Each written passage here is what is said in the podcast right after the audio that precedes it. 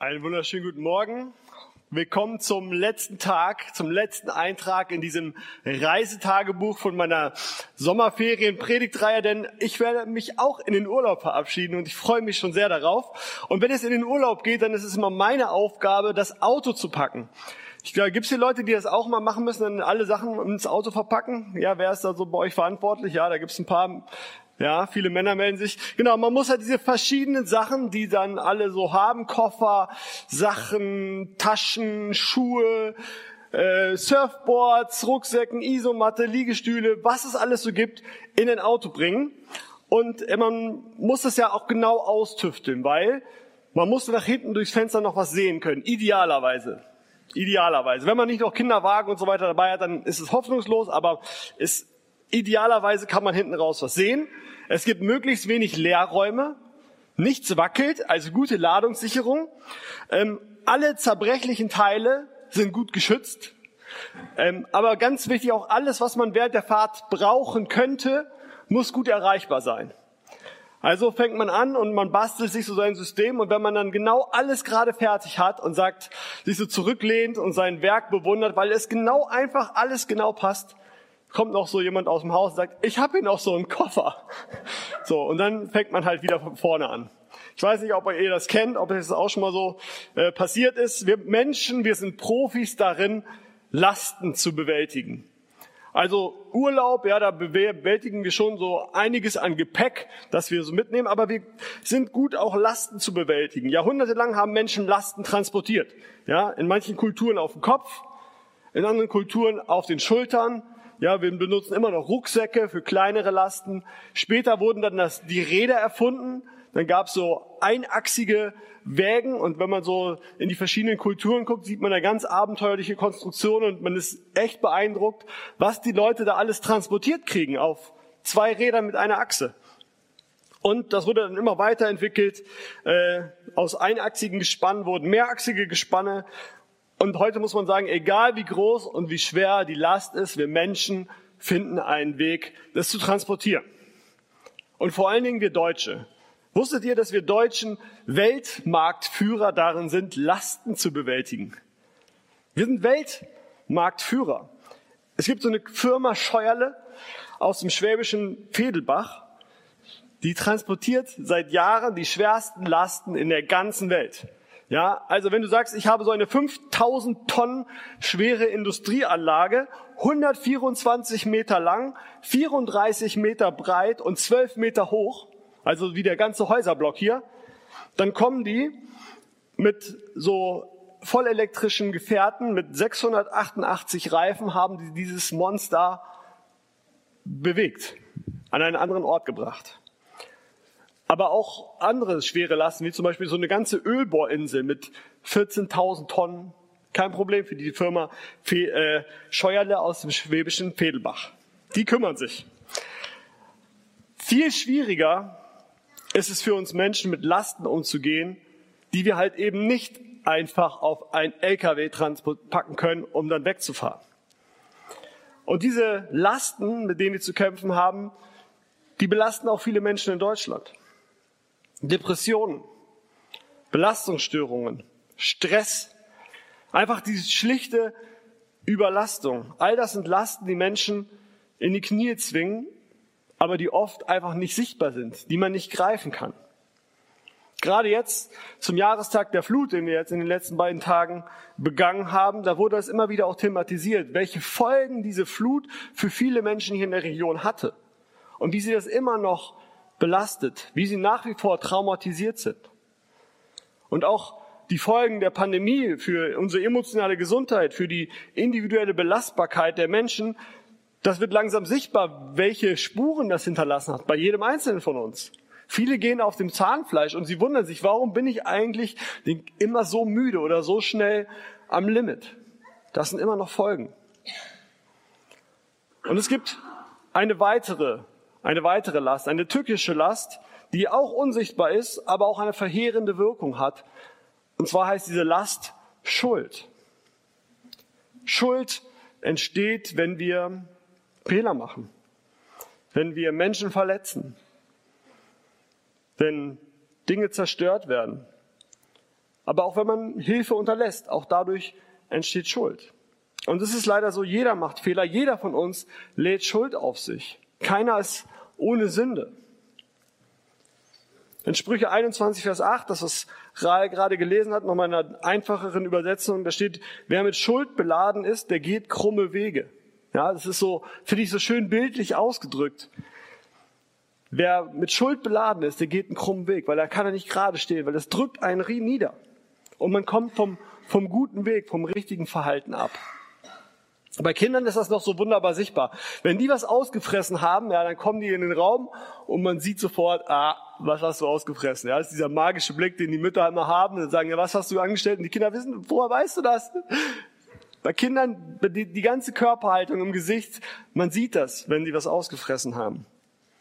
Bei Erwachsenen ist das anders. Wir Erwachsenen versuchen das zu verstecken, zu beschönigen, den Fehler zu erklären, das ganze Thema zu leugnen, zu vertuschen und einfach abzulenken auf ein anderes Thema. Ich glaube, das ist die große Versuchung von uns Menschen, dass wir sagen, wir wollen uns unserer Schuld nicht stellen. Wir wollen uns den Folgen der Schuld entziehen.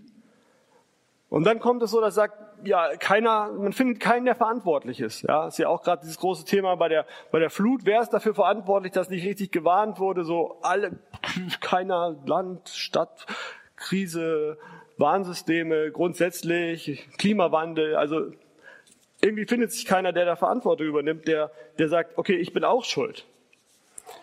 Und manchmal gelingt es, dass man jemanden Schuldigen findet, manchmal nicht.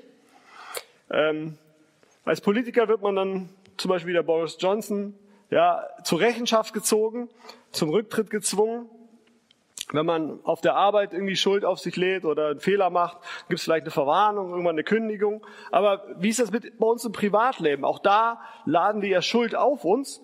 Ähm, aber wir können ja schließlich nicht zurücktreten, wenn wir als Vater unserem Kind gegenüber einen Fehler gemacht haben. Dann kann man ja nicht sagen, okay, ich trete zurück und jetzt mache ich den Job nicht mehr.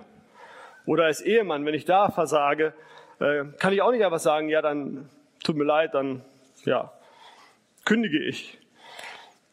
Wir können auch eine Freundschaft nicht einfach aufgeben, wenn wir mal verletzt werden. Dadurch werden die Probleme ja nicht gelöst. Dadurch ist die Schuld, die ja da entstanden ist, die ist ja dadurch nicht weg. Wie können wir mit unserer Schuld umgehen? Wie bekommen wir diese unsichtbare Last, die ja jeder auch irgendwie hat, wie kommen wir die in den Griff? Der König David stand genau vor dieser Frage.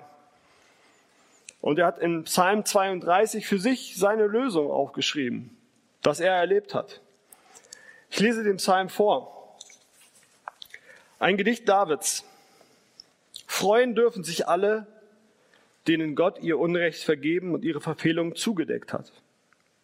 Freuen dürfen sich alle, denen der Herr die Schuld nicht anrechnet und deren Gewissen nicht mehr belastet ist. Herr, erst wollte ich meine Schuld verschweigen, doch davon wurde ich so krank, dass ich von früh bis spät nur stöhnen konnte. Ich spürte deine Hand bei Tag und Nacht. Sie drückte mich zu Boden, ließ meine Lebenskraft entschwinden, wie in der schlimmsten Sommerdürre. Darum entschloss ich mich, dir meine Verfehlungen zu bekennen. Was ich getan hatte, gestand ich dir. Ich verschwieg dir meine Schuld nicht länger. Und du, du hast mir alles vergeben. Deshalb soll jeder, der dir die Treue hält, zu dir beten wenn er in Not gerät. Wenn, wenn sie ihn dann bedrängend wie die Flut, wird sie ihn nicht verschlingen können. Bei dir finde ich Schutz. Du hältst die Not von mir fern und lässt mich jubeln über meine Rettung. Der Herr hat mir geantwortet, ich sage dir, was du tun sollst und zeige dir den richtigen Weg. Ich lasse dich nicht aus den Augen. Sei doch nicht unverständlich wie ein Maultier oder Pferd. Die musst du mit Zaum und Zügel bändigen, sonst folgen sie dir nicht. Wer Gottes Weisungen in den Wind schlägt, der schafft sich Not und Schmerzen. Aber wer dem Herrn vertraut, wird seine Güte erfahren. Freut euch und jubelt über den Herrn, ihr, die ihr ihm treu seid.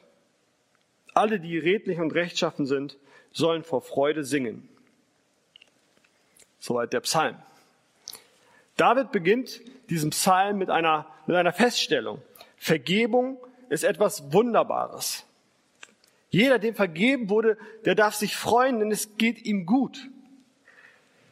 Und David schreibt diese Worte als jemand, der weiß, wovon er spricht. Er hat das genau das erlebt. Er kennt das Gegenteil.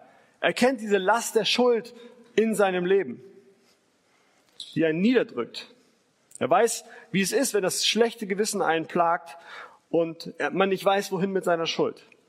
Er hatte Ehebruch begangen mit der Bathseba, mit der Frau seines Herrführers Uriah und er hat versucht, diesen Ehebruch zu vertuschen, mehrfach. Und dabei ist er gescheitert. Und er sorgte dafür, dass der Uriah im Krieg getötet wurde und äh, ja, nahm dann diese junge Frau, äh, Witwe zur Frau, die dann auch ja, kurz darauf sein Kind erwartete. Und auch wenn diese Geschichte dem Volk wahrscheinlich nicht bekannt war, also der normale Israelit wusste das nicht. Es war nicht so, dass die Presse gab, die irgendwie David Amtsmissbrauch und Vorteilsnahme hätte vorwerfen können.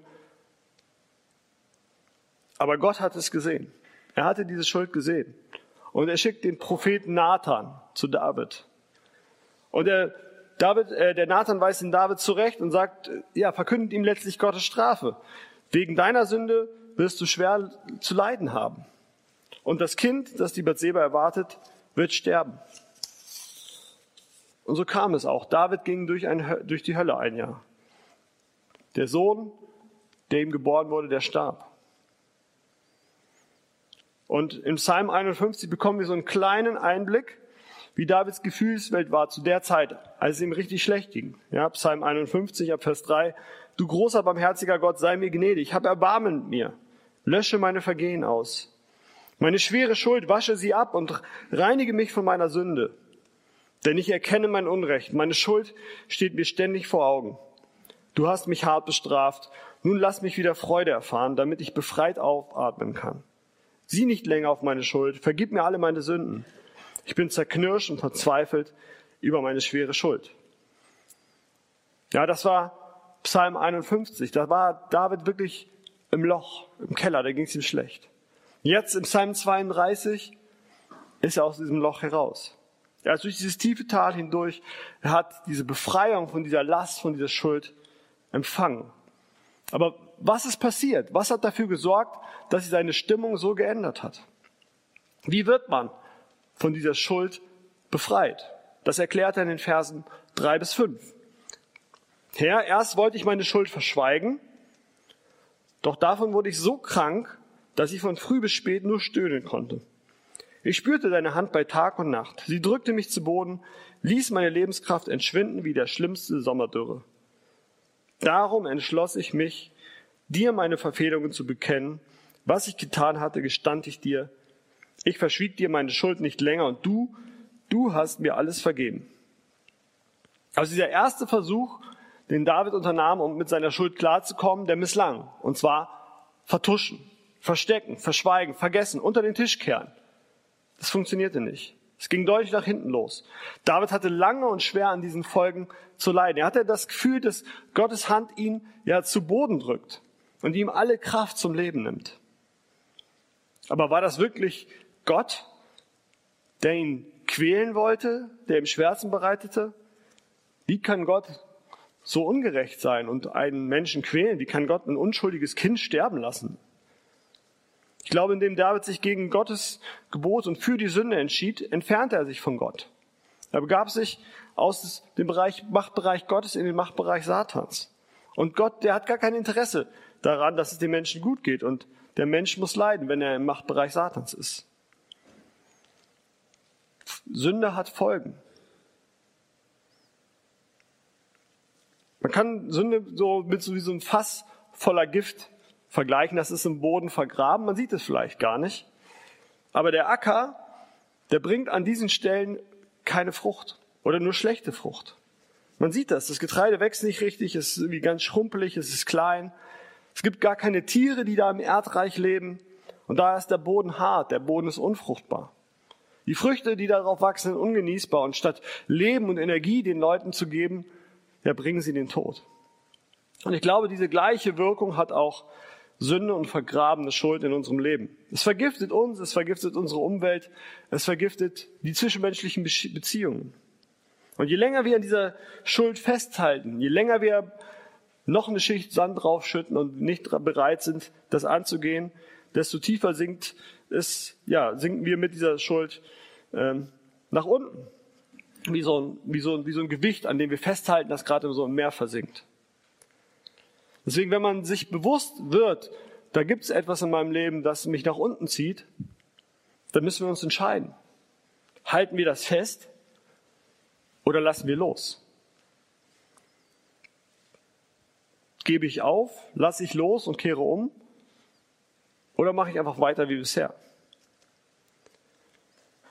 Und David, der entschied sich wie dieser verlorene Sohn im Gleichnis, loszulassen, den alten Weg aufzugeben, umzukehren und Gott seine Schuld zu bekennen. Und die im Gleichnis wird auch ihm vergeben und seine Schuld wird getilgt.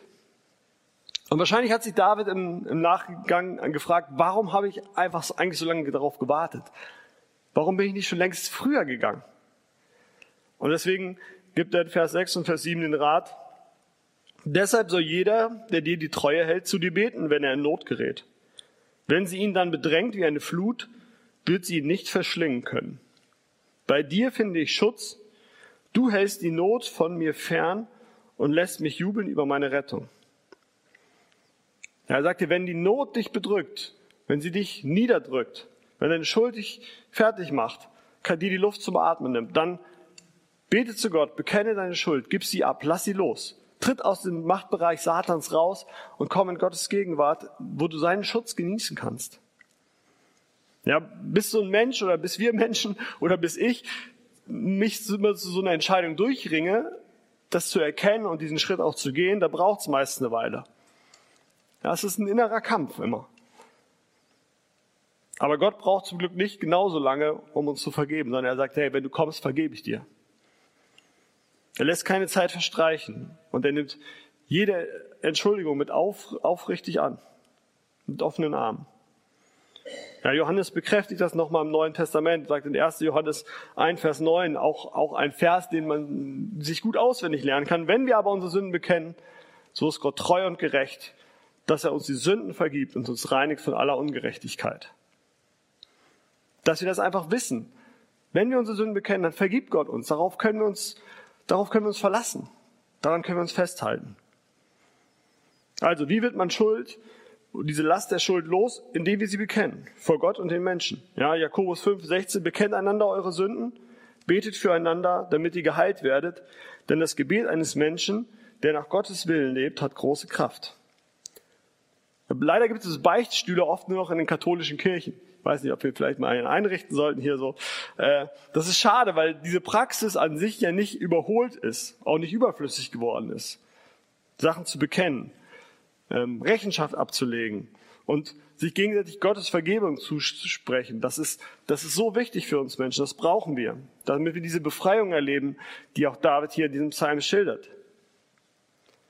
Beichten ist nicht einfach. Es fordert oft eine Menge Überwindung, aber es gibt oft keinen Ersatz oder keine Abkürzung dafür. Das heißt, wenn ihr sagt, ich möchte mit jemandem sprechen, nachher wird jemand am Kreuz sein oder ihr am Stream, könnt ihr auch anonym bei unserer Telefon-Hotline äh, anrufen, wo, wo Menschen bereit sind, für euch zu beten, mit euch äh, zu reden, ja, dann macht das, dann nutzt diese Chance. Ja, wir werden oder unsere Mitarbeiter, keiner wird mit jemand anderem darüber reden, was ihr da teilt. Keiner wird euch danach verurteilen, weil wir sind, keiner von uns ist überrascht. Es gibt ja nichts, was ihr erzählen könntet, was einen groß überraschen könnte. Wir werden gemeinsam vor Gott treten, wir werden es Gott abgeben, unsere Schuld bekennen und wir werden Vergebung in Empfang nehmen. Das ist der Grund, warum Gott uns in Gemeinschaft gestellt hat, als Gemeinde zusammengestellt hat, damit wir diese Lasten nicht alleine tragen müssen. Und David hatte das begriffen. Er hat seine Schuld bekannt. Und deswegen wollte er auch unter keinem Umständen in diesen alten Zustand zurück. Und das wirft natürlich die Frage auf, wie vermeide ich Schuld in meinem Leben? Wie vermeide ich, dass ich im Lauf des Lebens die Last, die ich vielleicht am Kreuz abgelegt habe, dann drei Schritte weitergehe und mir wieder einen neuen Rucksack aufziehe? ab Vers 8. Der Herr hat mir geantwortet, ich sage dir, was du tun sollst und zeige dir den richtigen Weg. Ich lasse dich nicht aus den Augen. Sei doch nicht unverständig wie ein Maultier oder Pferd. Die musst du mit Zaum und Zügel bändigen, sonst folgen sie dir nicht.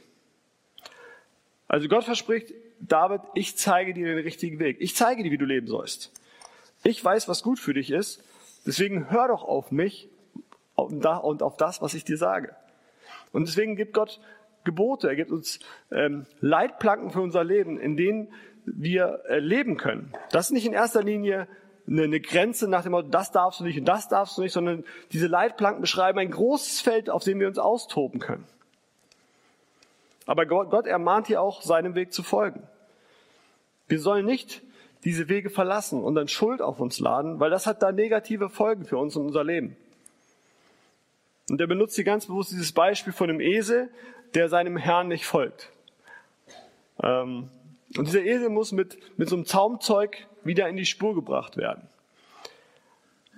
Ich meine, wenn, wenn wir Menschen äh, auf Abwege kommen, äh, müssen wir dann auch wie von, von Gott so mit Zaumzeug in die Spur gebracht werden? Heißt das, Gott zwingt uns zu tun, was er möchte, im Zweifel mit Gewalt? Ich glaube nicht. Ich glaube, wenn wir uns gegen Gott entscheiden, dann entscheiden wir uns für die andere Seite und das dürfen wir auch. Aber wir müssen dann halt auch mit den Entscheidungen, die wir treffen, leben. Und die haben ganz oft negative Konsequenzen für unser Leben. Wenn Gott uns Zügel anlegt, dann nicht um uns zu schaden, sondern um uns zu retten.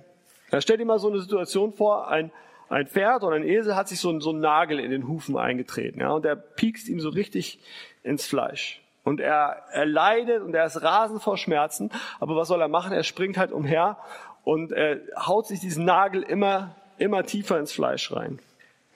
Und der ist nicht zu bändigen, der Tierarzt kann nicht ran, er kann ihm nicht helfen, weil er tritt um sich, ist ganz wild.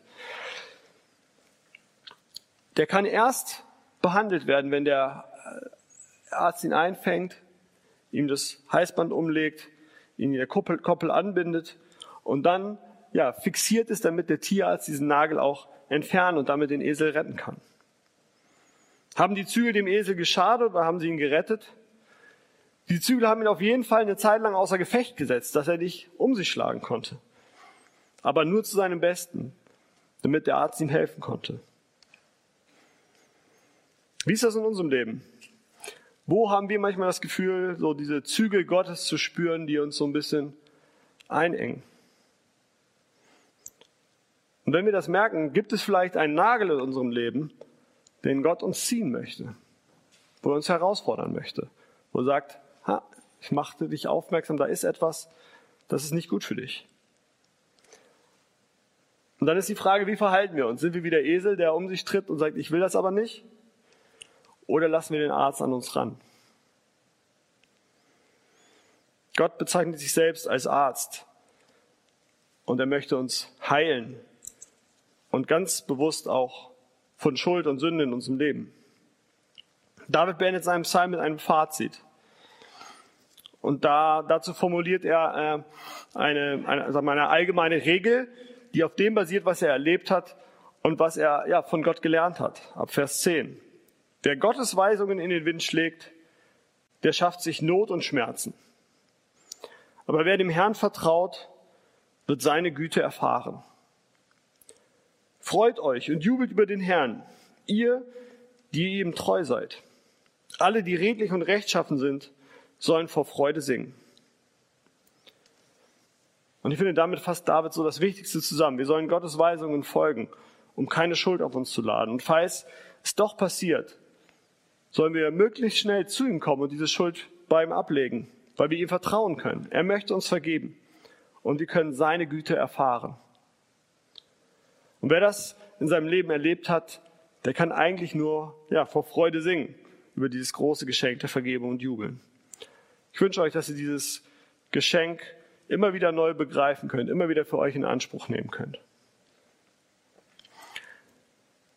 Vielleicht hilft es euch jetzt gleich, wenn wir Lieder singen, einfach mal zu versuchen, so wenn ihr auf dem Stuhl sitzt, euch auf diesem Stuhl hochzuheben. Ja, könnt ihr mal so euren Stuhl packen und einfach mal so richtig kräftig dran ziehen. Weil genau so ist dieses Gefühl, wenn wir versuchen, selber unsere Schuld, unsere Last loszuwerden. Es ist unendlich schwer. Wir schaffen es nicht. Und dann könnt ihr euch Gott einfach das hinlegen, was euch belastet. Ihr könnt es abgeben und ihr könnt erfahren, wie er euch Vergebung zuspricht. Amen.